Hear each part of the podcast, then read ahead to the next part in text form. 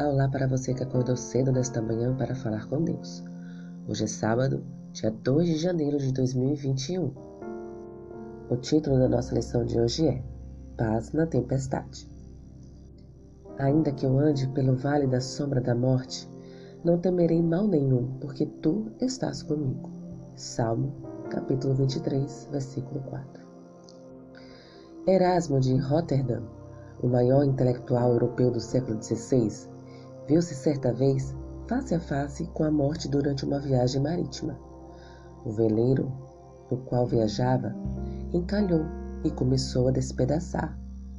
Quase todos a bordo reagiram histericamente. Alguns passageiros invocavam seus santos, implorando auxílio, outros cantavam hinos e oravam em voz alta. No entanto, Erasmo notou alguém que agiu de modo diferente. De todos nós, escreveu ele, quem permaneceu com mais serenidade foi uma jovem mulher que segurava em seus braços um bebê, a qual estava amamentando.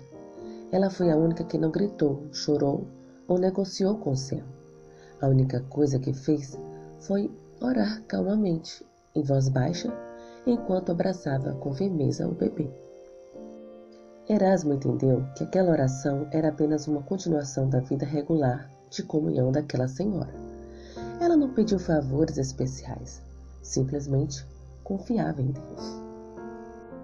Quando o barco começou a afundar, a jovem mãe foi colocada numa prancha, deram-lhe um pedaço de mastro para ela usar como remo e despacharam-na para o meio das ondas. Precisava segurar o bebê com uma das mãos enquanto tentava rimar com a outra.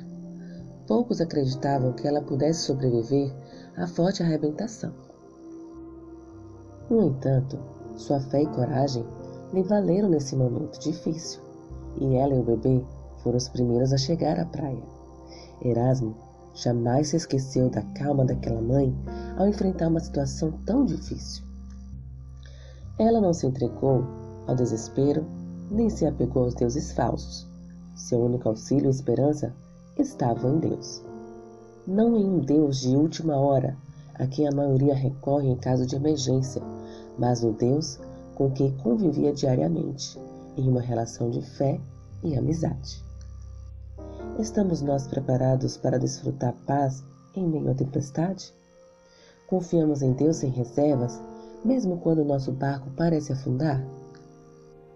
Reconheçamos nossa fragilidade segurando a mão do Pai, nosso refúgio e fortaleza, socorro bem presente não só nas tribulações, mas em todos os momentos da nossa vida. Que o Senhor te abençoe. Um bom dia.